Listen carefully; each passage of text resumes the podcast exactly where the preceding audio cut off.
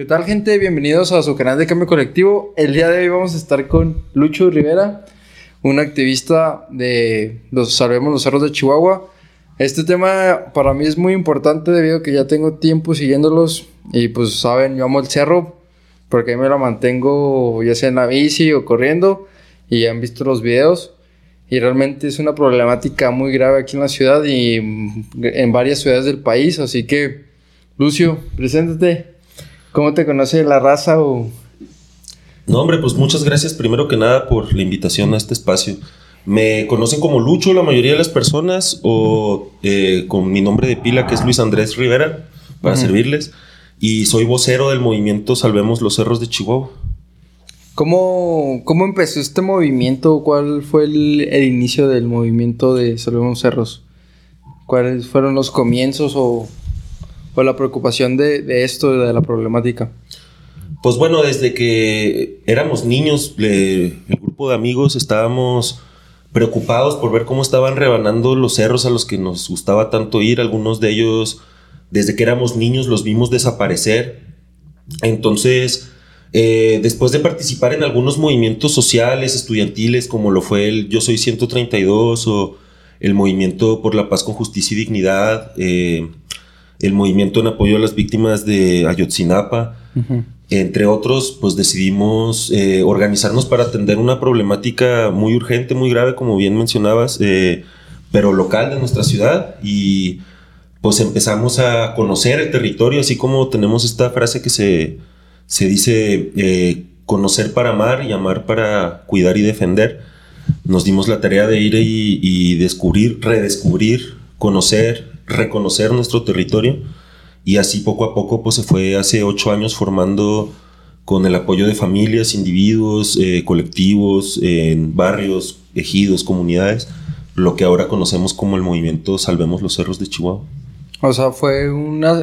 Pero quién, o sea, ¿quién fue el que sembró la semillita fue el colectivo desde el inicio de una infancia o cuándo se decidió hacer? Por ejemplo, a mí me llama mucho la atención la forma en la que se ha difundido el, el pues sí, no, el, la información, o sea, de que generar una red social, una página en Facebook y de ya de ahí, ¿cómo inició eso? ¿Cuál fue la idea de...?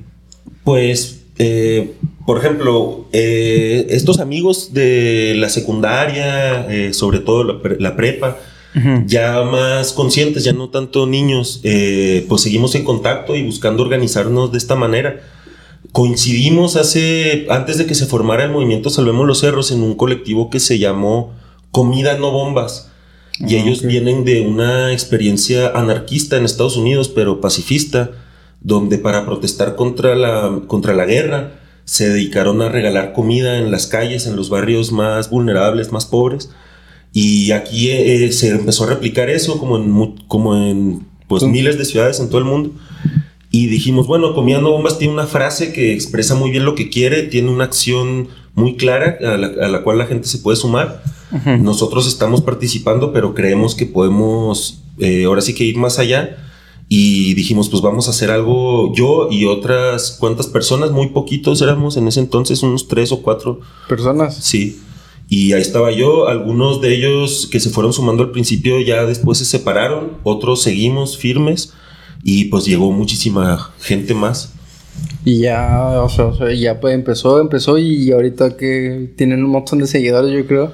Sí. O sea, realmente, gracias a las redes sociales, el impacto que han tenido ustedes. Por ejemplo, yo antes desconocía y decía, no, pues dentro de mi ignorancia pensaba de que era buena idea que las casas se construyeran en las montañas o en los cerros porque lo plano lo puedes utilizar para sembrar. Y esa era mi idea, ¿no? Mi, y ya después de empezar a darme cuenta la importancia de, un ecosistema como un cerro o una montaña para, para protegernos de muchas inclemencias del tiempo y hasta para captar agua, o sea, y filtrar cantidad de, de elementos, hasta elementos sólidos y algunos químicos como pues los contaminantes de otras ciudades y todo esto porque pues pues todo el ecosistema que, que implica esto ¿Cómo, ¿Cómo ves tú la forma en la que se ha manejado este ecocidio ¿Crees que es parte de la ignorancia de los gobernantes o es más capitalista el problema de este pues los cerros antes no tenían mucho valor entre comillas y económicamente viéndolos y, los, los, han utilizado como moneda de cambio. Claro. Para, pues no sé, el metro cuadrado te cuesta 30 pesos, construyes y ya cuesta 10 mil pesos el metro cuadrado. O sea, ¿qué, qué opinas al respecto de, de eso? Pues es muy interesante porque siento que le estás dando un poco en el clavo a, a esto que sí es un proceso como em, empezabas diciendo, pues eh, de escala nacional e internacional. Eh, lo leemos con, con, esta clave del extractivismo, con una nueva etapa del extractivismo. Si bien llegaron primero eh, por las pieles, los, los animales, los bosques, la madera, luego el mineral de la tierra y el, el, uso que se le llegó a dar al suelo en, en, las etapas anteriores de la historia de Chihuahua, sí tenía un uso, pues, eh, ahora sí que agrícola, agropecuario, la ganadería también todavía sigue siendo muy importante. Y como no estaba la tecnología industrial tan desarrollada, era muy difícil construir casas en los cerros. Entonces, eh, cuando llega pues esta eh, pues nuevo, nuevo avance industrial tecnológico, ya se, eh, se barren con esas limitaciones y ahora en este proceso nuevo extractivismo el suelo ya se convierte en un valor más que como bien dices una mercancía que eh, pues mercancía entre comillas porque para nosotros no es una mercancía es algo es... es... el territorio es parte de, de, nuestra esencia nuestro ser individual y colectivo pero sí es un proceso capitalista que mercantiliza eh, cada vez más aspectos de la vida no ya está este chiste que ya casi no es chiste de que al rato van a vender el oxígeno en latas, en tanques, ¿no? Sí, sí, de hecho es bien común ir a ver en supermercados en China, lo vi en videos, lo vi en TikTok, como mucha gente menciona, que venden latas de aire el puro, por así decirlo. A lo mejor lo venden como una forma de chiste de burlarse de estar ahí muy contaminado, pero pues es una realidad, va a ser una realidad próximamente, realmente. Si no cuidamos lo que, lo poco que nos queda o lo mucho. Sí, porque cada vez está más contaminado el aire a nivel mundial. Aquí no sé si te has dado cuenta en las mañanas cómo se ve la inversión térmica y la capa de smog que cubre. Y los cerros justamente también aportan en eso. El pastizal también captura eh, mucho carbono al suelo. Eh, no, digamos, no es así la selva, pero de todos modos, pues es, es parte Hay un intercambio de CO2 y oxígeno y, y, crecimiento de la planta. Sí. Y, y por ejemplo, qué bueno que tocas ese tema. Muchas veces vemos los cerros como los cerros pelones. En esta frase que ya cada vez he estado más... o sea, cada vez se escucha menos porque hay más conciencia de, la importancia del, ecosistema. Pero antes, nada, los cerros pelones, ¿qué va a haber ahí? Y nada, que es un ecosistema muy rico. Incluso hay hasta plantas endémicas que nomás se dan en cierta región que es Chihuahua.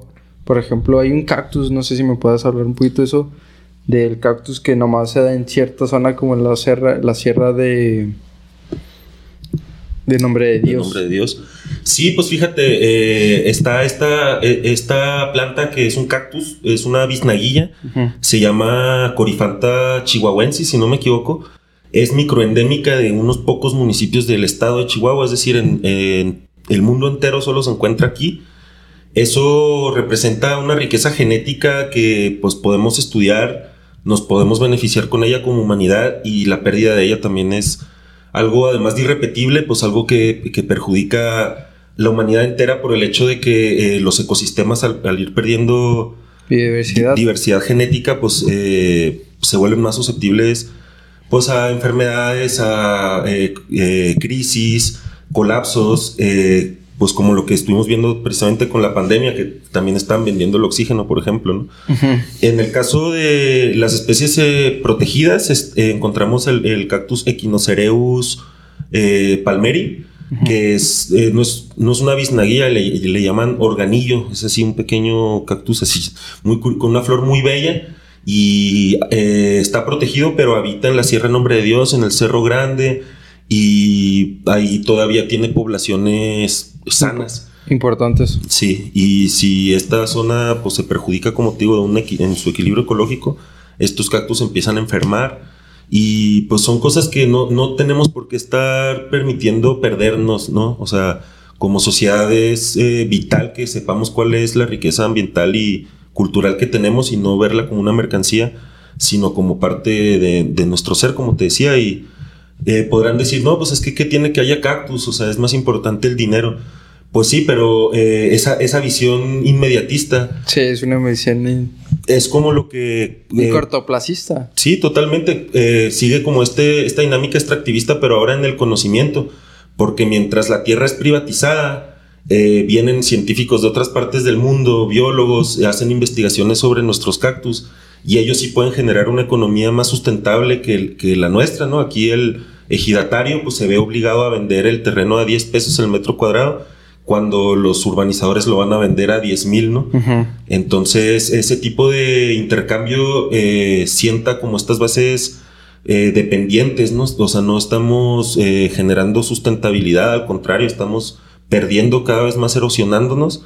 Y los cerros son esta metáfora viva, ¿no? Sabemos cómo lo que podría limpiar el aire, captar el agua, el agua de lluvia también está ahora cada vez más contaminada con este, la lluvia ácida y pues los cerros la filtran. O sea, no es tanto, y hablábamos al principio, disculpa que te interrumpa, de como de una perspectiva capitalista o anticapitalista, diría yo, o de ignorancia. Y pues pienso que pueden ser las dos, o sea, hay gobiernos capitalistas que sí cuidan más su territorio, como en Estados Unidos, los parques nacionales, todo esto tenía un enfoque de prevenir racionalmente los desastres, de tener eh, zonas que pudieran amortiguar el desequilibrio ecológico y... Y el, y el igual, pues, formas de recreativas de las personas, desarrollo humano y todo eso. Sí. Es importante. O sea, por ejemplo, pero también a la vez es gracioso ver, pues, a países capitalistas como Canadá, ¿no? Que cuida mucho su, su, su territorio, pero muchas de sus empresas vienen a... Son, son neo, el neoextractivismo, colonialismo extractivista en el que todavía seguimos sometidos como países del sur del mundo. O sea, por ejemplo, muchas de las mineras en, en, la Sierra Tarahumara que están terminando con la sierra este, son canadienses. ¿Y ahí por qué vienen? Específicamente por el oro nomás. Igual en Colombia pasa lo mismo, la, se replica la, mismo, la misma problemática. Vienen, extraen el oro, terminan y ya. Y bueno, y incluso ya eh, más, más que un enfoque, pienso yo, como de ganancia económica inmediata, estos países, ahora sí que imperialistas, neocolonialistas, extractivistas, eh, ya tienen un proyecto como de, ¿cómo se diría esto? Reconfiguración del territorio. Por ejemplo, el cobre, que dices tú, pues, ¿a poco sí tanto apetito por el cobre? Ni siquiera es tanto cobre el que van a extraer de Samalayuca, la minera... La minera actual que está, que tiene permiso ya actualmente, que, que se canceló y luego otra vez volvieron a... Sí, la minera La Gloria, que no, nunca fue formalmente cancelada, solamente el presidente dijo que, la, que, que no le iba a dar permiso. Pero pues tú sabes que las mineras son como esta pulga, esta garrapata que es muy difícil que se suelte. Igual pues utilizan este el crimen organizado, está involucrado. Y es, es, una problemática no tanto, va más allá de algo económico, ya implica crimen organizado, sociedad pues, rota, por así decirlo, y está complicado. Sí, como bien dices, en la sierra, en Colombia, en Samalayuca se replica esto, el paramilitarismo, atentado contra activistas en defensa del territorio. Y pues como te decía, no es tanto el cobre, por ejemplo, en Oak Flat, que es Chichil Bildagotel en Apache, es un sitio sagrado dentro de la reservación Apache de San Carlos. Y ahí eh, la minera, híjole, Río Tinto, no recuerdo el nombre, eh, pero también de capital transnacional, creo que australiano, va a sacar un porcentaje mínimo de cobre a cambio de destruir unas zonas arqueológicas sagradas de captación de agua. Y dices tú, pues realmente necesitan o esa es la mejor manera que tienen de obtener ese cobre. Pues sabemos que no, pero ya eh, buscan reconfigurar la división del trabajo. Una parada técnica, una disculpa. Este, me decías de la reconfiguración de, la problemática del neoextractivismo. Sí, es como una eh, despoblamiento, como por ejemplo lo que está viendo en Ciudad Juárez, que tiene una extensión de su mancha urbana menor a la de Chihuahua, a pesar de que tiene más habitantes. Ahí todavía no se van tan sobre sobre los cerros, pero ya están los planes, ¿no? Sí, sí. Ahí también hay otras problemáticas. La mina de cementos también, que, que es un banco de materiales como el de aquí de la Sierra Nombre de Dios, que también es sumamente dañino. Estaba viendo cómo hay, hay muy pocas casas de renta y las casas de renta que hay que no están en la periferia son de un valor exagerado. Sí, o sea, realmente, por ejemplo, te sale más barato comprarte una casa que estar pagando renta.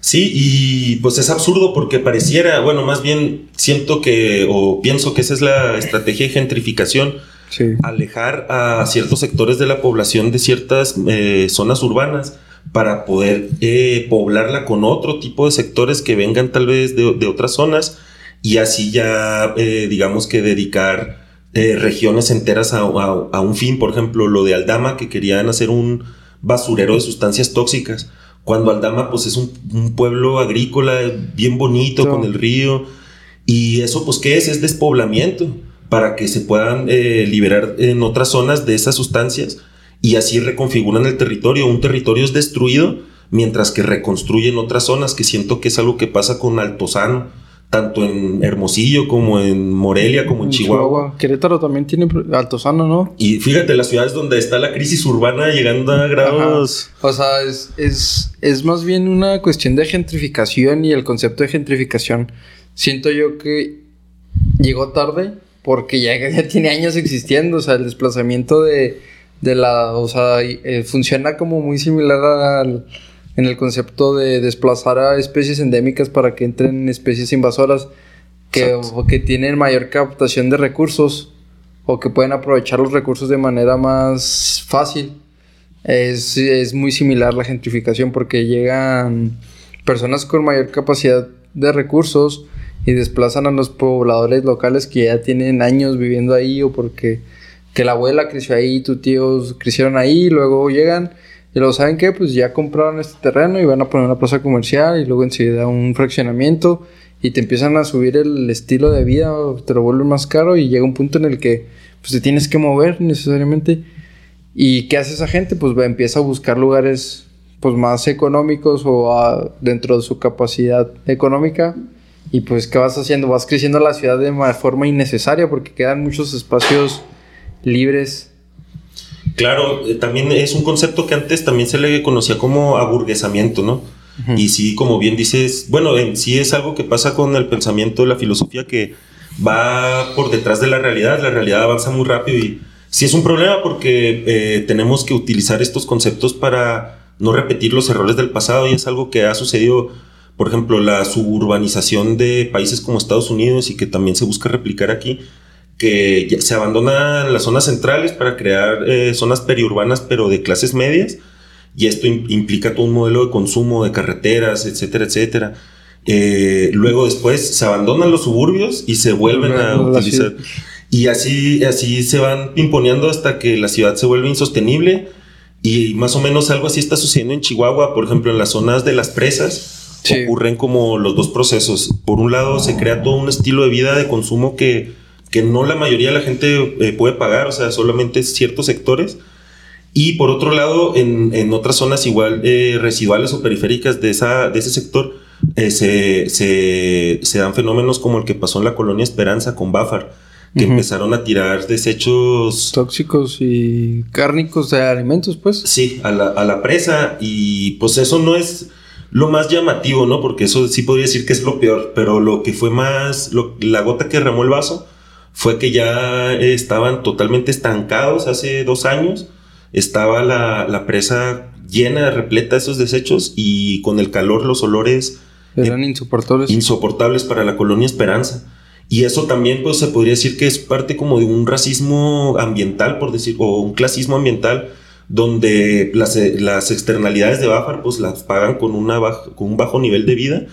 Y pues qué es lo que les están dando como mensaje a esas colonias, no nos importan. lárguense. Y esas personas me, me platicaban, no hombre, mijo, nosotros veníamos aquí a pescar a la presa Chubiscar, veníamos a nadar, había tortugas, y donde estábamos... Una riqueza enorme. eh, pa- imagínate las aves migratorias, que aquí en Chihuahua Es- tenemos mucho amor por ellas al ver las parvadas. Esos son bosques eh, móviles y al perderse su presencia se pierde esa capacidad del ecosistema de regenerarse. De, de regenerarse y estar expuesta a otros, pues otros virus y bacterias que vienen de otros lados y te da capacidad adaptativa de, del ecosistema. Es, es, bien triste porque, por ejemplo, tocas, tocas el tema muy importante de, de que íbamos a pescar.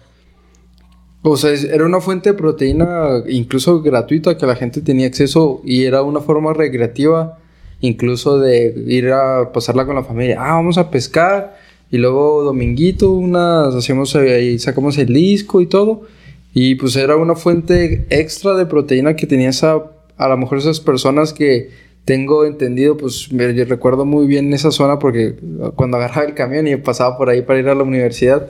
Y pues es una colonia popular y de bajos recursos eh, dentro de ahí. Y pues realmente la capacidad de tener acceso a una proteínas de calidad es limitada por la capacidad. Y todavía les quitas ese acceso a ese alimento, es, es ir castrando a las personas en muchos aspectos de su vida, o sea, es, es triste y luego los gobiernos no les dan la importancia que debería. De que sí, no, no pasa nada, ahí lo arreglamos y lo dejan pasar y lo dejan pasar. Sí, por ejemplo, todavía uh, últimamente que he ido al Rejón he visto eh, la basura de los pescadores. Y también es triste saber que están comiendo peces contaminados, ¿no? O sea, es muy grave que nadie esté haciendo nada.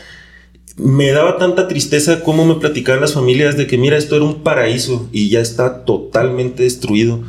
¿Por quiénes? Eh, sectores capitalistas en contubernio con el gobierno. Y pues gracias a que no había pasado esto de que la sociedad amáramos y valoráramos nuestro territorio. Chihuahua pues decían, eh, pues no, nunca pasa nada, este es un lugar sin importancia, la presa Chubisca era esa presa que, y no es hasta que pues se organiza la población civil y que empieza, empieza a alzar la voz que empezamos a despertar cada vez más y nos damos cuenta, oye, pues la presa Chubiscar fue construida para abastecer de agua potable a la población. Y ahorita no puedes agarrar el agua de ahí. No, hombre, te mueres, yo creo. Un compa se cayó al lodo negro de Bafar y tuvo que tirar los tenis, o sea, pestaban así a muerte. me imagino. Y luego, pues, tocando el tema del agua, ya que estamos hablando de las presas, por ejemplo, el río, el río Chubiscar, creo que es de los principales, si no es el principal, uno de los principales afluentes que tenía la ciudad antes de que pasara todo esto de la contaminación para abastecerse de agua potable. Pues todavía lo es, fíjate, el, pozo Ojos del Chubíscar abastece a esa zona donde vivo, ahí por la campesina y ahí al surponiente de la ciudad, digámoslo así, es el, principal pozo, el único de hecho. Y eh, extraen 150 litros por segundo de, de ese único pozo es la misma cantidad que extraen del acuífero entero de Aldama Tabalaopa, que es el que abastece la Sierra Nombre de Dios, que son varios pozos. Y es la misma cantidad que extraen también de la presa Chihuahua, que es la presa más grande de las tres. Y esa, esa agua de la presa Chihuahua es eh, abastecida por el río Chubiscar, que hay zonas que todo el año tiene, que todo el año hay charcos y hay, hay arroyos corriendo. Y abastece aproximadamente a 30 mil personas la presa Chihuahua. Y el, Ojos de Chubiscar aproximadamente que a la mitad de la población de Chihuahua, podríamos decirlo así. No, yo creo que como va un cuarto tal vez de la población. Que sería como aproximadamente unas 250 mil personas. Ponle más, pues, igual y menos porque el acuífero que más es el acuífero Chihuahua-Sacramento. es, tiene más de mil litros eh, por segundo de agua extraídos en cientos de pozos. O sea, ese es el más... Más depravado. sí, sí, y ese abastece a, toda la zona norte, ¿no? y a toda la industria, ¿no? Por eso es la cantidad de agua que se consume. Sí, la industria es, una eh, fuente de, contaminación de agua muy grande. Hay industrias como, por ejemplo, cementos, otras mencionándola, que no, no sabemos a ciencia cierta cuánta agua consume porque el gobierno se ha empeñado en, en pues clasificar los datos. Y igual, pues supongo que tienen pozos ellos perforados. ¿Tienen la capacidad para hacerlo? Sí, totalmente. Y además está el río Sacramento, que es una afluente del Chubiscar, que también vemos siempre cómo trae agua. Tristemente, contamina. la contamina. Y lo que más consume agua, pues sí, ese, eh, muy claramente es eh, la agricultura.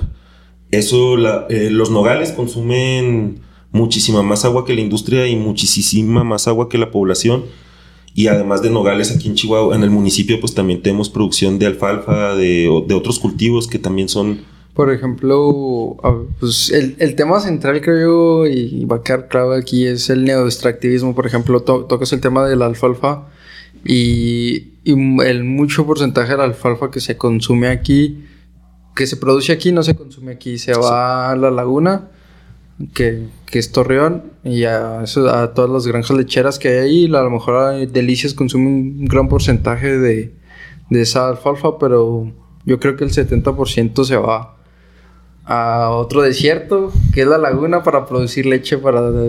Yo creo que gran, gran parte de lo que es el país. O sea, no tiene mucho sentido lo que está pasando. ¿Por qué? Porque estamos extrayendo agua del subsuelo para producir en desiertos alimentos que no son rentables por el consumo de agua, ya sea leche, alfalfa, nueces. ¿Por qué pasó? Por, siento yo que ignorancia, no sé si nos puedes dar. Sí, pues por ejemplo, eh, siento yo que la ignorancia, como te decía, también es un factor dentro del tablero de ajedrez extractivista, porque también eh, involucra pues la difusión del conocimiento y la creación misma del conocimiento, al menos en el sentido técnico, ¿no? Ya no digamos eh, filosófico, cuestionar la vida, sino pues decir, eh, es rentable en términos económicos, pero no es rentable en términos sustentables. Sí, no. Entonces esa rentabilidad económica, por sentido común podría decirse, pero vemos que no, eh, va a ser efímera. y eso ha sucedido siempre con todos los cultivos de exportación pero curiosamente no es algo que haya quedado eh, ahora sí que enraizado en, el pensamiento de los productores agrícolas. sí, sí. Cada nuevo cultivo creen que ese va a ser eterno y, rentable para siempre. Para siempre. Y, bueno, las mismas leyes eh, económicas del capitalismo nos dicen que eh, finalmente cuando la producción haya alcanzado pues un tope, solamente los productores con más capital van a tener la capacidad de, de sobrevivir a una eventual crisis, ¿no?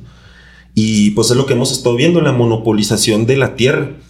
Eh, estas personas pienso yo que, que, sí son ignorantes, pero que lo que les lleva, además de, de este inmediatismo, pues sí es un movimiento como financiero a gran escala, así como sucede con el suelo, que el suelo del ejido y del ganadero no valía nada y de repente ya cuando está fraccionado vale un chorro.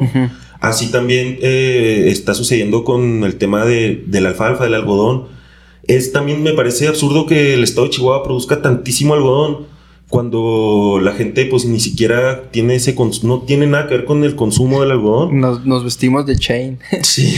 o sea, sí es absurdo el pero por ejemplo, ves los productores de, de, algodón específicamente y la mayoría son son del sector cultural.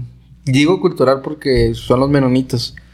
Y, los menonitas, si tú te vas, te remontas al origen de los menonitas, son movimientos sociales de, de personas que vienen huyendo, pero vienen con un fin específico. Si tú sigues la línea de los productos que producen los menonitas, gran porcentaje de esos productos se van del país. ¿Y a dónde terminan? Terminan en Canadá, Europa. Y, y el día que no hay agua en ese sector, es un estilo de vida que ellos tienen porque, pues ya, o sea, terminamos de extraer, de acabar, ya no hay agua, ya no hay qué hacer aquí, vendes todo y te vas y sigues al, siguiente paraíso que tienes que exterminar y, y parece Avatar, como en la película de Avatar, es el mismo concepto. O sea, llegan, se lo llevan y no tengo nada en contra de ellos. Eh, igual la, su cultura ha enriquecido hasta cierto punto al Estado, pero si analizas a profundidad el sentido que a veces hasta ellos mismos desconocen, o sea, solo, solo son guiados por, alguien más, un hilos que ellos desconocen y véndeselo a fulanito, lo está pagando bien y lo venden y lo venden y, y ese es el movimiento de, no, pues ya no hay agua aquí y te vas a otro lugar y así lo hacen. Sí, creo que eh, ese hilo, ese, ese demonio que los controla, también es el que controla las maquilas o las minas y por eso mencionaba en Avatar o, bueno, yo tampoco tengo nada contra los menonitas, tengo amigos menonitas.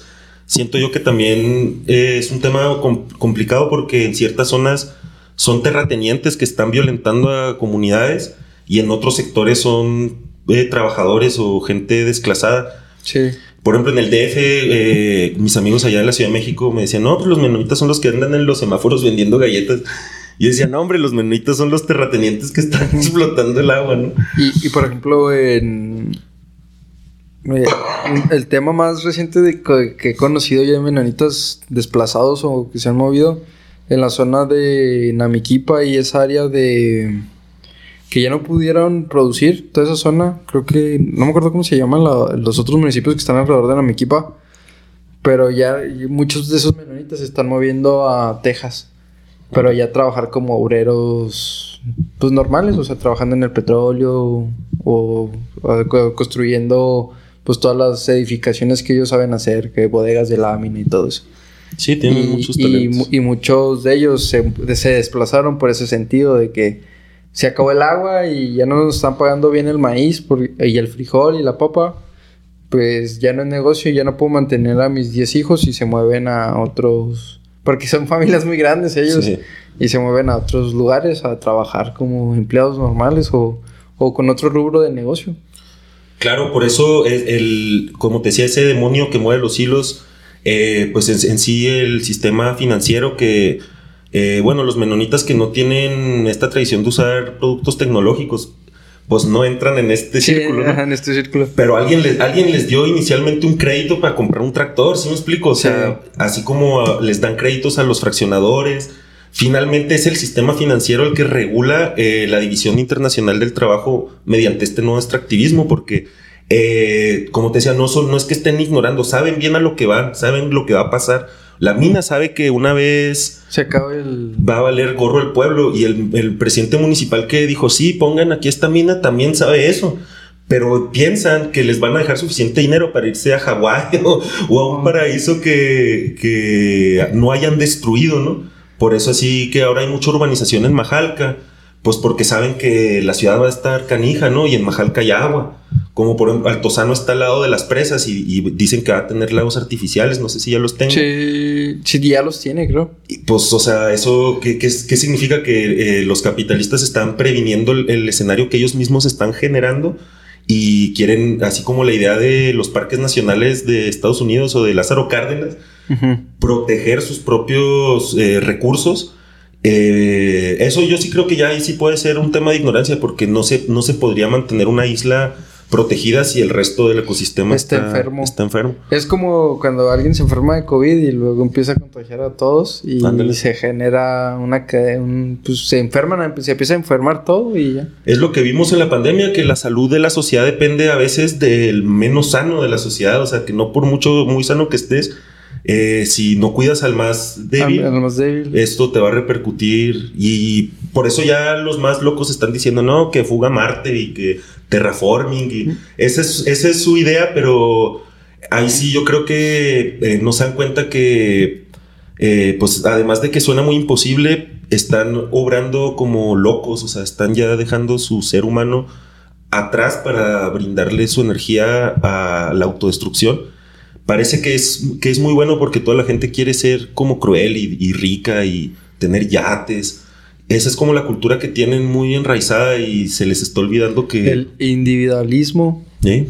Eh, eso es una problemática social bien cabrona porque, por ejemplo, el colectivo que hay dentro de Salvemos los Cerros, por ejemplo, el grupo que hay, y pues yo lo sigo de cerca de protección de flora y fauna. Sí. Este, pues ya es una comunidad y todos nos apoyamos y, eh, pues, ¿quién va para allá y a esta actividad? Y yo te raid y así. Y antes, y ahora generar comunidad es bien complicado. O sea, por ejemplo, aquí donde estamos grabando, en vez de generar comunidad vecinal, nos estamos tirando así como que, "Eh, ese vecino, ¿por qué se estaciona aquí? O en vez de echarnos la mano, nos estamos metiendo la pata. Y siento yo que es parte de, de la donde nos quieren llevar, ¿no? Como que divide y vencerás, porque sí, sí, está complicado. Siento yo que las comunidades se han vulnerado tanto que ya no existen, o sea, ya la- una comunidad son pocas, o sea. Claro, por eso también decimos esto de que eh, no somos nosotros los que estamos salvando a los cerros.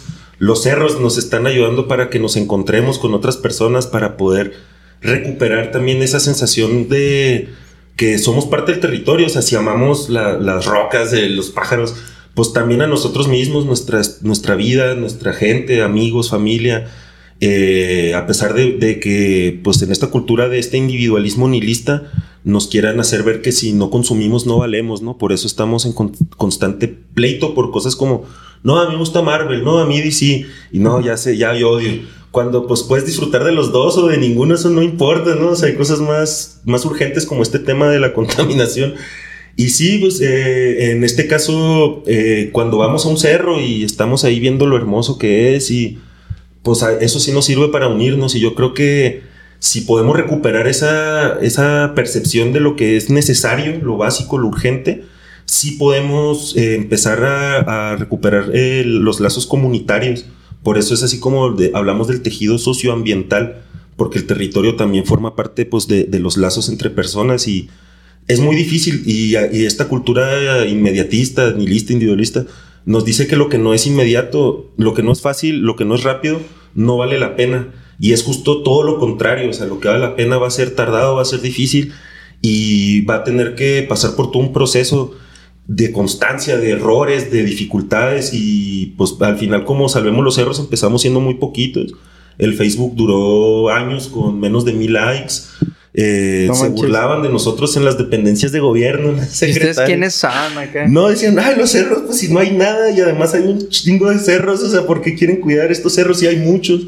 No manches. Y decíamos, no, pues es que mira... Eh, mucha ignorancia. Sí, sí, mucha.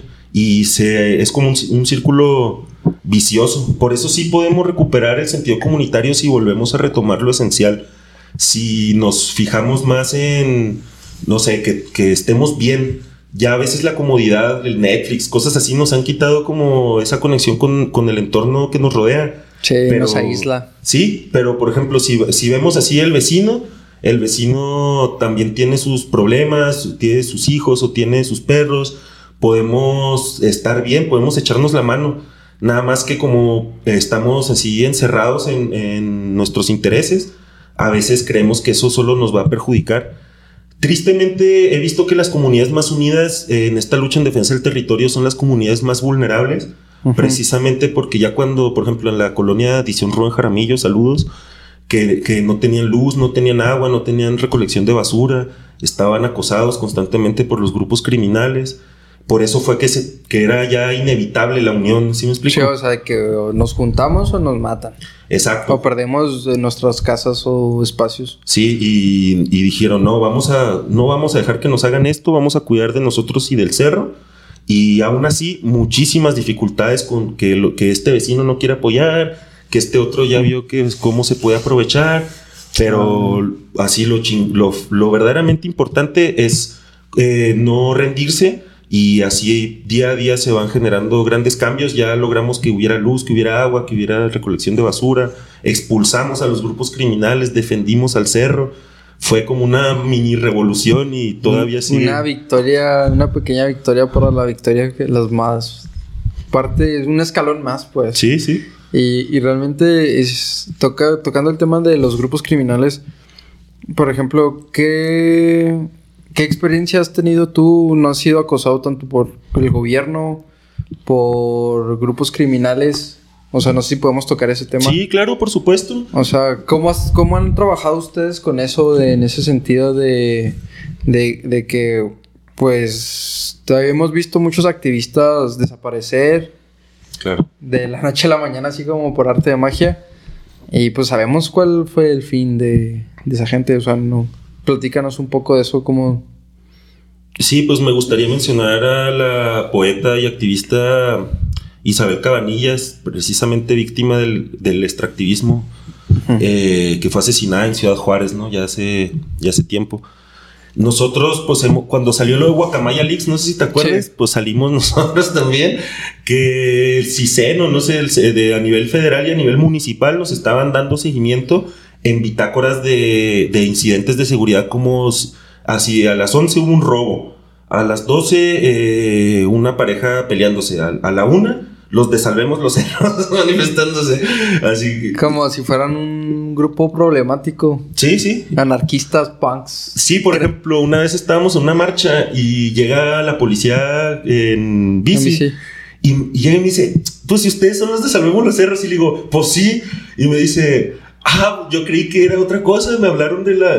mis, mis sí, mis jefes me dijeron que había disturbios, que yo pensé que iba a haber bombas molotov. Ya vi que son ustedes. Ah, no pasa nada. Le digo, pues sí, no pasa nada. Y pues ahí está la preocupación o el miedo por parte de ellos. Pero nosotros, nuestra política se ha dirigido así centralmente. Uno de nuestros objetivos estratégicos es disminuir los niveles de riesgo para las personas que luchan. Entonces estamos así con la astucia y la inteligencia buscando decididamente eso. Que si un niño, una señora o quien sea se suma a la, defensa del territorio, sus niveles de riesgo disminuyan. Por eso así actuamos de esa manera como astuta, te decía.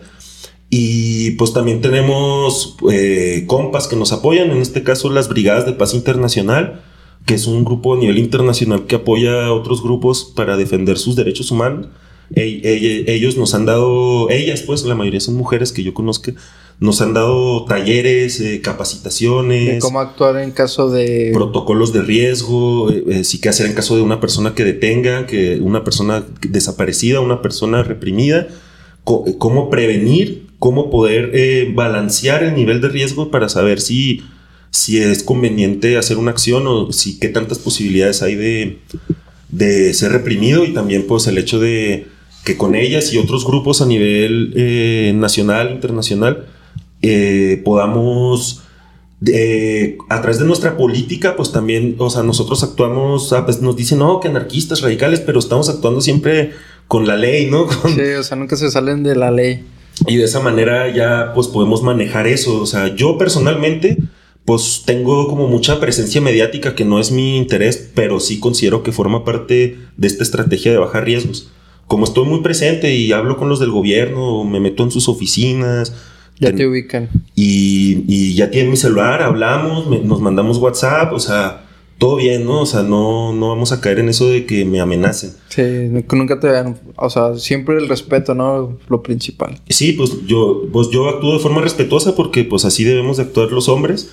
Y ellos pues no les queda de otra porque saben que les costaría políticamente mucho hacerme algo. Sí, públicamente todo el costo mediático es grande. Sí, muy grande. Los que sí me han amenazado pues son estos grupos criminales que pues sí nos han dicho que nos van a matar, que nos van a sacar los ojos, que, cosas así muy feas. Y pues no, pues tampoco tienen... Nosotros somos también preparados, organizados y, estamos al tiro. Nos cuida mucha gente, mucha gente reza por nosotros también. Y pues mi preocupación sobre todo es eh, las personas más vulnerables dentro del colectivo, que mm. pueden recibir eh, ataques, así como eh, si a mí no me van a hacer nada, pero a lo mejor a una, a una chica que vive en una colonia eh, marginal, que, está, que trabaja de noche, pues es mucho más probable que le hagan algo a, alguien así más... Este, más frágil o más débil, o sea, más fácil de atacar, pues que están vulnerables. Sí, por ejemplo. La palabra? Vulnerables es la vulnerabilidad dependiendo de pues, la violencia del, del sistema, pues, capitalista. Sí, lo más canijo que nos pasó fue que nos aventaron gatos muertos cuando vivíamos en la colonia UP, en la unidad proletaria. Ahí sí tuvimos así como más de siete gatos muertos que nos aventaron como, como manera de, amenaza. De advertencia, así como que ahorita son los gatos, después pueden ser ustedes, ¿no? Sí, y pues es la forma de amenazar que tiene este grupo de la burrita, que son los que andaban ahí en el cerro Coronel Huahuachic. Ajá, y en la, en la colonia Adición Jaramillo. Sí, Adición Rubén Jaramillo. Y por ejemplo, no sé, pues voy a decir marcas, CTU, este, todos esos. ¿Nunca has tenido amenazas directas de ellos? Pues pasó algo muy chistoso. Eh, que, yo creo que es el mayor depredador de los cerros junto con Cementos. Sí, CTU, Grupo Valles, eh, Interceramic, eh, Grupo Cementos de Chihuahua, que en realidad se llama Materiales Industriales de Chihuahua. Cementos, pues es un nombre pantalla, si lo buscas por ese nombre no aparece casi nada. Y sí, además de la mina de cementos, materiales industriales, tiene los fraccionamientos que están destruyendo el cañón del Marro, etcétera, etcétera. o sea, ah, están. Nosotros los tenemos muy bien ubicados a todos. Es un sistema muy. O sea, producen el cemento, extraen el material, la grava, todo. Y luego todavía construyen las casas y fraccionan pues estos lugares que son de vital importancia. Sí. por parte de ellos, directamente sí, no, nunca te tocó recibir amenazas de que te vamos a meter a la cárcel, una demanda al grupo. Pues, por ejemplo, en Cementos, varios trabajadores, no voy a decir nombres, nos apoyan. Eso ya nos da un respaldo, ¿no? Sí, sí. No, de Cementos nunca nos han donado incluso plantas. Ah, Porque pues ellos tienen su derecho de destruir el territorio y nosotros tenemos nuestro derecho de defenderlo, ¿no? No es que los odie, ¿no? O sea, odio lo que hacen, pero pues son personas, ¿no? O sea, podemos hablar, ¿no? O sea, y si ellos creen que, que no, que yo estoy mal o que Salvemos los Cerros están mal, pues me lo pueden decir, así como yo les voy a decir que ellos están mal. Eh, de, también de, pues no sé, Maquilas o no sé, otras empresas nos han invitado, Copachiza, que también es de filial de cementos. Sí, hemos tenido, nos hemos llevado muy bien con ellos, sobre todo con los trabajadores, que pues también es una lucha del territorio pues que incluye a trabajadores, a, a todos los sectores de la sociedad. CTU pasó algo muy curioso porque ellos están ahí en el Mogote, que es donde están así súper destruyendo todo. Sí, pues toda esta área. Sí, es donde han destruido ilegalmente los cerros porque no han hecho los cambios de uso de suelo como deberían. Porque ellos saben cómo deben de hacerlos, pero no lo han hecho. Entonces ahí fue una vez que nos enviaron a la policía mientras estábamos nosotros en el cerro Llegaron como siete patrullas más, más guardaespaldas y no nos esperaron, o sea, duramos tanto en el cerro que ya cuando bajamos ya ellos habían ido. Y a la siguiente vez que fuimos llegaron los guardaespaldas y llegó el, el quien se presentó como el abogado de CTU y llegó a hablar conmigo.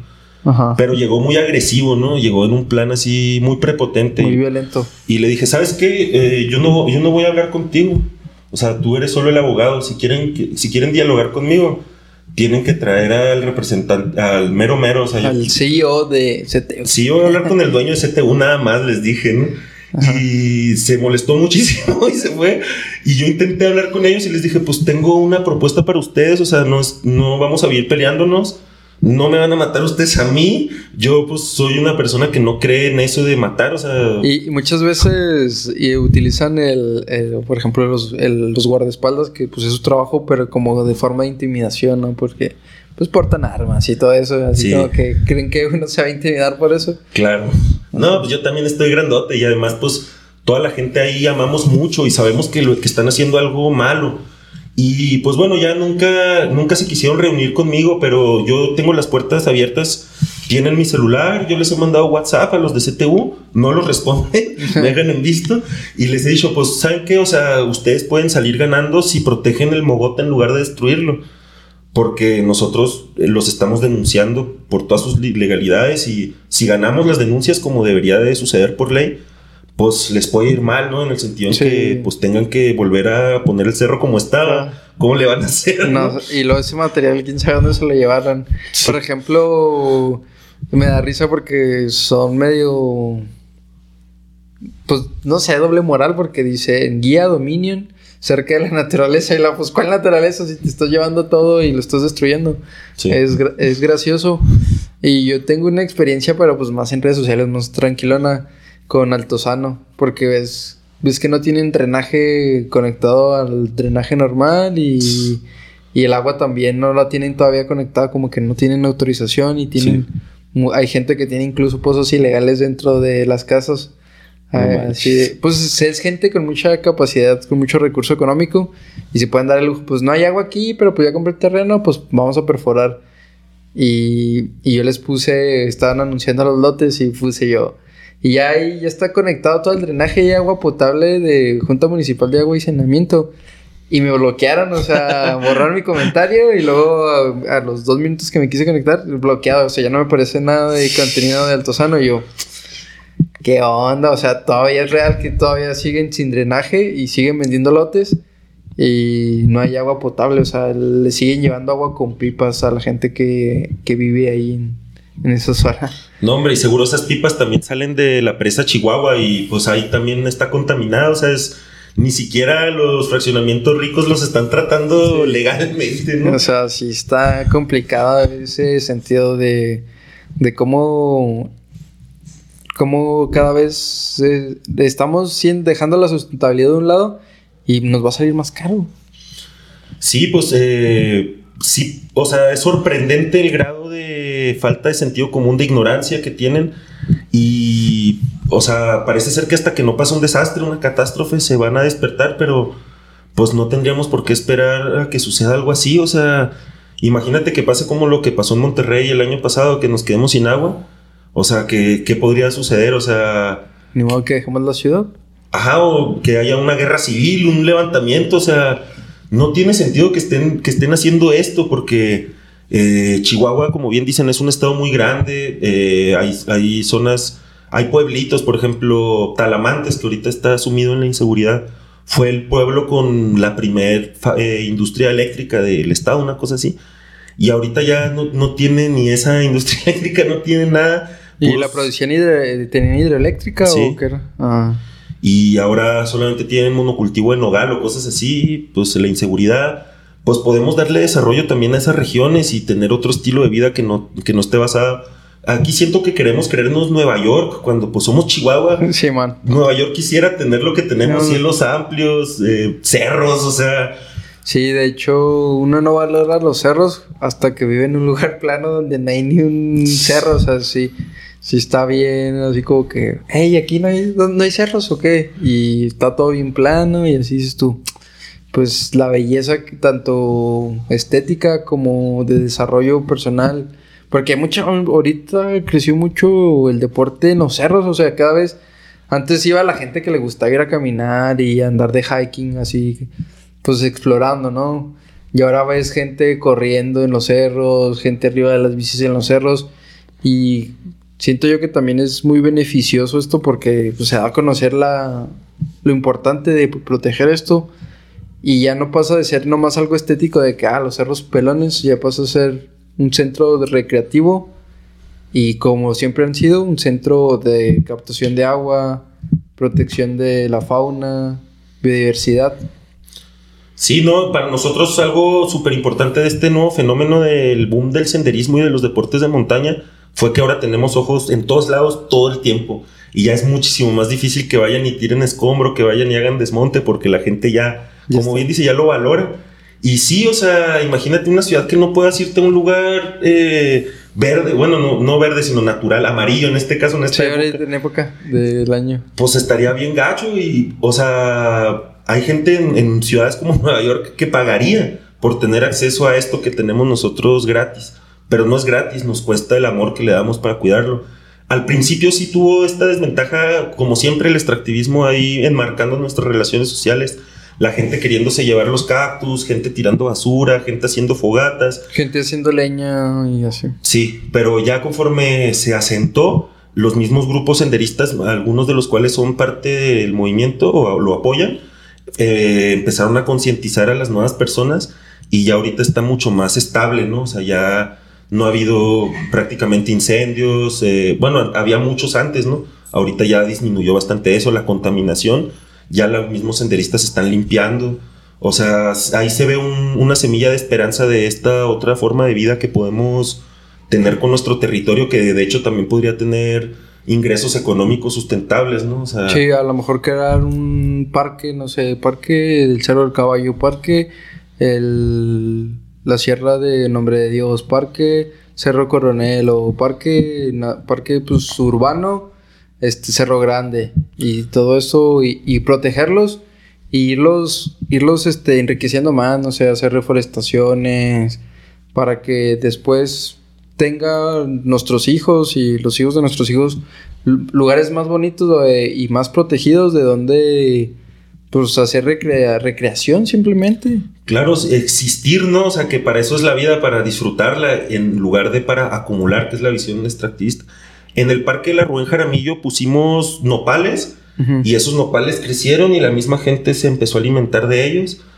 Eh, también crecieron lo que eh, mezquites, eh, palo verde que también dan frutos y las mismas plantas silvestres como la cebuche que es el granjel, la celtis pálida, también ya empezó a ser otra alternativa para que los niños o la gente va al parque y pues puede agarrarse un nopalito, comer el fruto silvestre y eso ya está. todo eso. Exacto, o sea, el Cerro Grande tiene una parte que está desmontada, bueno, tiene muchas partes desmontadas. Decimos, ahora que se declara área natural protegida, si pudiéramos plantar miles de nopales en esa zona, hasta para el alimento de las colonias cercanas podría... Sí, unas nopaleras y, y el nopal... Mucha gente lo ve y tiene muchas funciones, o sea, filtra el agua, este, desintoxica muchos de los, de los contaminantes que están en la tierra. Sí. Tiene una función muy importante en el ecosistema y no lo valoramos. Igual los cerros tienen muchas plantas medicinales, no sé si una vez fui con ustedes a una y yo acá me quedé sorprendido de que no, esta planta sirve para desinflamar, esta planta sirve para curar heridas y así, y no lo valoramos, o sea, platícame un poco sobre la cantidad de plantas medicinales que tenemos y no valoramos. Sí, pues te voy a, eh, platicar una leyenda que dice, las plantas medicinales crecen cerca de las personas que las necesitan. Si una persona está enferma del estómago, cerca de ella van a crecer plantas que curan el estómago.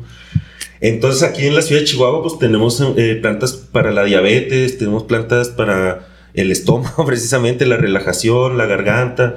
Eh, por ejemplo, todas las plantas que venden los, los eh, que están en los semáforos, el estafiate, la hierba de la víbora, el gordolobo, esas plantas, bueno, tal vez el laurel no, pero las otras crecen aquí en los cerros. pues ellos las, las, toman de los cerros de, de donde son originarios de sus territorios y pues son parte, han sido parte ancestral de la salud de nuestra gente durante cientos, miles de años y en la actualidad también.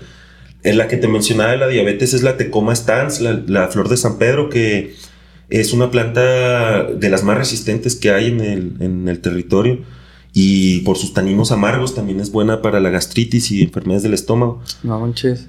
Y pues eso es algo que es muy común aquí en Chihuahua por nuestro estilo de vida estresado, por ejemplo.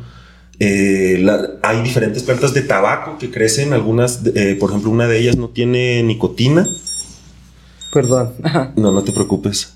Y este, esta planta pues podría ayudar para, eh, ¿cómo se dice? Para tratar la adicción a la, nicotina, ¿no? Sí.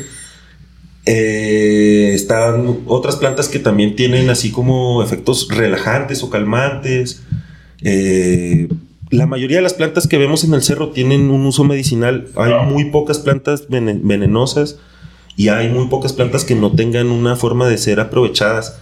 La mayoría de estos aprovechamientos pues vienen de, las culturas ancestrales y milenarias de los pueblos indígenas, pero gracias ahora a los avances científicos eh, en los laboratorios podemos comprobar que sí, o sea, el verdadero uso de, estas eh, plantas. La hierba de la víbora, por ejemplo, yo la utilizo para cosas como la artritis y así, a personas cercanas que tienen artritis reumatoide. ¿Y la toman como té? El aceite de la hierba, macerado, y se lo untan. ¿Macerar es cuando lo dejas en alcohol o...? Sí, o en aceite. Ah, ok. Y ya se, se, combina toda la sustancia de la hierba con el aceite y ya lo puedes untar o... Sí, sí, la tienes que quitar la hierba para que no se pudra y el aceite ya tiene las, las los principios activos, los alcaloides o cualquier cosa que tenga la planta. Hasta el mismo gatuño, que es una especie de huizache, que, que es muy despreciado porque también dicen, eh, no solo dicen que el cerro está pelón, dicen algo peor, el cerro es puro gatuño. y, el gatuño es muy importante, ¿no? Tiene propiedades muy buenas. Claro, o sea, les cae mal el gatuño porque tiene así su garra de gato y te, te rasga así la ropa y la piel. Pero eh, tiene una razón de ser, o sea, en los terrenos que, que se sometieron a la erosión por sobrepastoreo, el gatuño llega como un remediador de suelos natural, pero hasta cierto punto porque puede cubrir zonas enteras de, ese matorral y pues es muy difícil de que, o sea, ahora sí que hasta caminar es difícil por, ese, por esos lugares, pero tiene una raíz muy profunda que sostiene eh, los suelos, eh, eh, provee procesos de nitrogenación y sus hojas son utilizadas también como medicina para la garganta y para el estómago y aplicada en polvo para cortaduras, raspones y, picaduras de animales. Y, te genera como un efecto antiinflamatorio, ¿no? Sí, Por lo que me comentas. Exacto, y antiséptico. La gobernadora, por ejemplo, en la Ciudad de México, una vez estaba, estaba platicando con un amigo y me dice, mira, conseguí una planta medicinal súper súper buena. Nada más me costó 100 pesos la bolsita de ayer. Una bolsa de gobernadora. Le dije, ¿esto es gobernadora? Me dice, sí, es guamis. Le digo, pues esto de Chihuahua, allá a granel, o sea... va a tirar para arriba. Sí, o sea, como que si supieran que pueden vender en 100 pesos la bolsita, se volverían locos de toda, de toda la gobernadora que han tirado nomás porque les choca ver. Dicen, no, el mezquite crece solo. Pues sí, todas las plantas crecen solas en sus territorios nativos y por eso dicen, ah, es para... Y el mezquite también, pues es muy medicinal, eh, la goma del mezquite, la corteza, las hojas. Los chorupes que se comen. Los chorupes son este súper sabrosos y nutritivos. Molido se hace la harina, el mezquitamal, que le llaman, pues es un alimento ancestral, este súper chingón, los apaches lo consumían y pues porque ya se está perdiendo eso, o sea, hay mezquites también así a lo bruto y a 100 pesos el kilo de mezquitamal. O sea, hasta, pues la estamos cerrando. Incluso si queremos ser capitalistas, no lo estamos haciendo, bien. O sea, nada, pues nogales. Y por ejemplo, el año pasado la, el precio de la nuez estuvo bien. Para los que tuvieron es porque granizó, no llovió y así. Y ahora, y el año, y fue, eso fue 2021. Cosecha 2022 se levantó mucho producto, pero pues oferta y demanda. Y el precio estuvo pues relativamente muchísimo más bajo de comparado con el 2021. Sí, claro. Y, por, dices tú, eh, no se entiende. Está el hongo, el hongo tejano de, las acacias, una cosa así que es un hongo que le da al huizache, pero que no le hace daño al huizache. O sea, viven como de manera simbiótica. Exacto, pero al nogal lo mata. Ah. Entonces ahora con las lluvias del 2022, muchísimos nogales se enfermaron también y eso es parte de la falta de, diversidad genética. Hay nogales nativos aquí en Chihuahua, nogal cimarrón, que es el Juglans mayor. Que da una nuez así redondita. Redondita. Chiquita. Chiquita. Y ese es una especie protegida, fíjate. Oh. Entonces está desequilibrado este asunto. O sea, por ejemplo, ese, ese no se podría injertar y ese nogal se podría injertar y dar otras variedades o... Sí. Y, es más resistente a la sequía y todo eso. A todo. Y así también está la, la eh, variedad, bueno, la especie nativa de la parra silvestre aquí de Chihuahua. Y también hay compañeros así, eh, horticultores, eh, egresados de Faciatec, compañeros del movimiento, que también están investigando el aprovechamiento de la parra nativa. O sea, aquí ya es que se está produciendo vino y tal, pues sí, porque la, uva naturalmente se da en esta región del mundo. Es algo que muchas personas no saben. Desconocen. Y esto también se puede aprovechar, pues es una planta mucho más resistente a, enfermedades, a la sequía, y se, también se puede injertar y producir este, pues ahora sí que eh, otro tipo de, de uva, pues ahora sí que más chihuahuense. Sí, y otra especie a lo mejor que incluso los europeos desearían tener. No, seguro, pues de hecho se supone que los europeos prohibieron el aprovechamiento de la uva silvestre. Ya ves que eh, tenían esta, esta visión eh, extractivista primitiva de que solamente ciertas regiones produjeran ciertos productos para que la competencia no, no fuera a perjudicar esa economía. O sea, algo, algo muy absurdo, pero que se sigue repitiendo hasta nuestros días. Y, por ejemplo, ciertas regiones producen ciertas cosas y así. Si quieres, este, ya para cerrar, tres ideas que podrían cambiar a las personas, o sea, que dijeras tú, pónganse a estudiar esto y nos van a ayudar un chorro para, para proteger el territorio.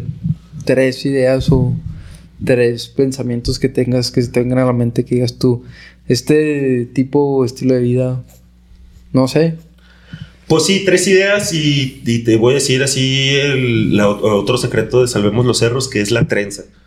Que es como las tres formas de lucha que nosotros vemos que trenzadas, o sea, que siendo una sola, pueden avanzar poco a poco en este camino. Una de ellas es eh, pues la preparación jurídica. Siento yo que como ciudadanos estamos muy desvinculados eh, de las leyes, de, de los procesos de gobierno no, o casi todas las personas que conozco, bueno, será por mis círculos amigos, pero casi todas se quejan o odian a los gobiernos. Sí, de que no saben gobernar y así. Ajá, exacto, pero, pero la mayoría no se, no se busca preparar en conocer cuál es la ley que obliga al gobierno o cómo funciona legalmente. Por ejemplo, cabildo, em, así que muchas personas, ¿qué es cabildo? ¿Qué son los regidores? ¿Para qué sirven? Cosas así tan básicas, eh, sé que son aburridas, sé que son tediosas. Eh, muy burocráticas y... Pero justamente están diseñadas así para que la ciudadanía no nos interesemos y no participemos. Sí, eso es, lo hacen complejo para que la gente no, no, no exija sus derechos. Exacto. Entonces, por ejemplo, nos agarramos de una ley, eh, la ley de vida silvestre, y le pones en la compu control F y ya buscas la palabra, cualquier palabra contaminación, por decirlo así, que venga en esa ley. Y ya te agarras un artículo y te pones a, denunciar, te pones a pedir información en transparencia, meter quejas de derechos humanos. Eso casi nadie lo hace. Y conforme lo vayamos haciendo poquito a poco, eso ya va dejando precedentes, ya es un antecedente de que hubo una solicitud, de que hubo una denuncia. Ellos eh, actúan con total impunidad porque confían en que la gente Nadie se va a quejar. Exacto. Y yo no digo que esa sea la mejor forma, es la primera que menciono porque eh, es la que más olvidada tenemos los movimientos sociales, la lucha jurídica, a veces eh, acompañada de, una comunidad organizada, puede lograr grandes avances. Entonces, si la gente se pone a estudiar las leyes, hay una ley de cambio climático a nivel estatal, por ejemplo, hay un reglamento también a nivel municipal y dice cosas interesantes y podemos eh, ejercer esos derechos eh, a través de, de, cosas como transparencia, las comisiones de derechos humanos. No es que yo les tenga fe a esos organismos, pero es un proceso como de autoaprendizaje, como autodidáctico, de aprender políticamente cuáles son las limitaciones y los alcances que tienen las instituciones. Y eso, pues, eh, saca esta dinámica de solo quejarse contra el gobierno y abre una nueva dinámica de, proponer soluciones y de también eh, denunciar este, violaciones. Y es lo que eh, nos ha funcionado mucho, por ejemplo, eh, en el caso del Cerro Grande, obligar a las autoridades del gobierno del Estado a sentarse en una audiencia pública para obligarlos a, que declaren su protección. Eso pues no es por sí solo ya la victoria, pero sí es algo que nos ayuda. Otra cosa que también tenemos que impulsar es, es una preparación técnica. Técnicamente si estamos aprendiendo, por ejemplo, si a alguien le gusta mucho dibujar, puede eh, dibujar, ponerse talento, ese don, a favor de, de, las plantas, los animales, los cerros, el territorio. Y es muy valioso, o sea, a veces pensamos, no, es que a mí no me gustan las leyes, pero ¿cómo puedo apoyar? Pues conforme lo que más te gusta hacer, o sea, técnicamente puedes especializarte en la, en la biología, en la geología, son carreras que estudian chavos que están en el movimiento y nos hace falta mucha preparación técnica, ¿no? Y a nivel de también compartir esto, ¿no? Por ejemplo, esto que estamos hablando de las plantas medicinales, eso ya es una preparación técnica y al difundirla se va generando este vínculo, ¿no? O sea, cuando alguien te, te muestra, no sé, que a mí cuando me mostraron, ¿no? Que el Cerro Grande es un macizo volcánico. Y no sé, no sabía yo que era eso. Dije, ah, cabrón, qué, qué chido, ¿no? O sea... ¿Qué es eso? Acá, o sea, ya te empiezan a explicar tecnicismos de... Y por eso tiene cierta cantidad de agua, porque eh, lo así crecieron los así pues por ejemplo qué es un macizo volcánico pues como el resultado de una explosión volcánica o sea más nos imaginamos volcanes así volcanes que así con tipo los de Hawái y erupción ajá pero las eh, los cerros volcánicos que son eh, originarios de este territorio pues no, no es que sean volcanes o sea muchos fueron explosiones algunas bajo la tierra algunas bajo el agua esto genera distintos tipos de, de rocas ígneas como por ejemplo las extrusivas, que son las que se seca, las que se solidifican al aire y tienen muchas burbujas, muchos agujeritos así como, esponjas. Como esponjas. O las intrusivas que más bien se, eh, se seca, se solidifican sin estar en contacto con el oxígeno y son mucho más compactas, ¿no? Pero también tienen grietas y tienen una dinámica de infiltración del agua. Los cerros volcánicos son los que están en la zona poniente de la ciudad, por ejemplo. La Sierra Nombre de Dios también tiene un origen, eh, algunos de ellos, el Cerro Coronel, por ejemplo, es una toba de ignimbrita. O sea, eso es muy interesante porque es como que todo, eh, todo el material volcánico arrastrado por, por la erosión, por se empezó a juntar. Se empezó a juntar y así se... Eran cristales, la ignimbrita es como como la escoria de una soldadura volcánica. Ah, y al estarse pues eh, solidificando, pues ya, ya no se distingue bien la forma cristalada. Eso también es muy interesante y, nos sirve para saber que, por ejemplo, si se le está desmontando la base, es probable que se desgaje y se desmorone, ¿no? Como ya ha pasado. Y por último, la otra tercera parte, pues ahí sí yo creo que lo, lo que sí tenemos que hacer es conocer el territorio eh, ir a caminar, a perderse con, tu familia, con tus amigos, y de esa manera, pues no sé, ver los atardeceres, los, amaneceres, el cielo, y también un poco sufrirle, espinarse, batallarle, o sea, conforme estemos así eh, activándonos, ya sea para hacer deporte, para hacer arte, para hacer ciencia o para hacer eh, defensa legal, vamos a ir uniéndonos más entre personas y esto es necesario para que nos unamos con el territorio si estamos todavía separados como por estos gustos de O sea, saber que si yo le voy a Francia y alguien más a Argentina, pues de todas formas amamos la tierra y esa diferencia la podemos dejar de lado para, para disfrutar, ¿no? Entonces, sí, yo creo que algo que ha cambiado mucho a las personas es cuando vamos y tenemos caminatas al cerro, así sobre todo con nosotros, porque nosotros les vamos explicando que las plantas, la historia, las rocas, y así la gente muchas veces dice, ah, caray, nunca me imaginé esto, ¿no? Y ya se empieza a enamorar. Y así hemos ido con niños de secundaria, con eh, las maquilas que te platicaba, hasta con una comunidad católica que fueron a hacer una misa en el cerro, fuimos con ellos, fuimos así con eh, comunidades apaches, y pues todos nos vamos uniendo a pesar de, de, todo lo diferente que somos, y eso pues poquito a poco, en unos años vamos a ser todavía más fuertes, y vamos a poder ahora sí que dar la, la vuelta a la tortilla, pero pues todavía nos falta. Hay, hay mucho trabajo por hacer y y pues la verdad para mí es un gusto que, que utilicemos este medio como lo es Cambio Colectivo para difundir estas ideas y que más gente se una y, y lo siga en redes sociales como sabemos los cerros. Y realmente es algo muy importante porque muchas veces nos aislamos en las ciudades y, y quizás lo, lo, que te puede curar, no, no curar, sino te puede ayudar a salir de esa ansiedad, de esa depresión, es irte al cerro a caminar, a, perderte, a conocer, a ver que, que la carretera, el, ir de tu casa al trabajo no, no lo es todo, que hay más cosas y, y más aquí en una ciudad, me decía un amigo, y uno no lo valora porque pues lo ve así como que, que él es originario de Monterrey y me dice, es que ustedes están bendecidos porque no han salido atletas y apenas están saliendo atletas como de, de deportes de montaña que son muy buenos pero me dice, ¿por qué no han salido atletas de ese estilo? De que, porque a cualquier lugar que vayas a, a 10 minutos de tu casa hay un cerro, güey, puedes ir a practicar y subirte la bici o ir a correr. Y, y por ejemplo en Monterrey, si quieres ir al cerro, es media hora de tráfico y, y luego a veces todavía tienes que pagar el estacionamiento o la entrada al parque para poder hacer o practicar ese deporte y no lo puedes hacer tan bien porque hay mucha gente o o está limitado y aquí en Chihuahua tienen mucho espacio y no lo aprovechamos y no lo cuidamos, es lo, más triste. Sí. Así que espero y la gente aproveche y vea que no, no son más los cerros pelones. Sí, y pues también el spoiler un poco es que de esta trenza los tres era la lucha jurídica, la lucha comunitaria y la lucha mediática.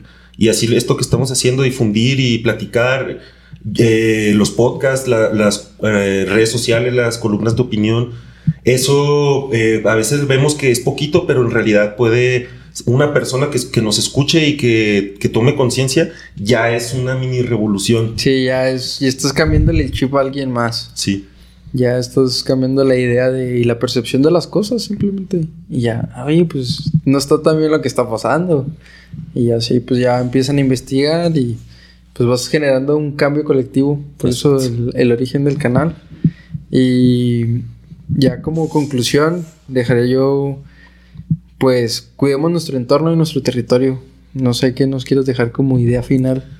Eh, como idea final, así como el cliffhanger, dejaría así contra el extractivismo que considera que todo es una mercancía eh, que no vale nada o que solo vale dinero eh, el amor por el territorio que considera que somos sagrados como seres naturales y que va más allá incluso de, conceptos religiosos o filosóficos, sino retomando, como decíamos ahorita, lo irrepetible, lo básico y lo esencial que es eh, la existencia que queremos vivir, una vida larga y bella, que para eso, para eso vinimos aquí en realidad. Sí, y pues, pues muchas gracias Lucho.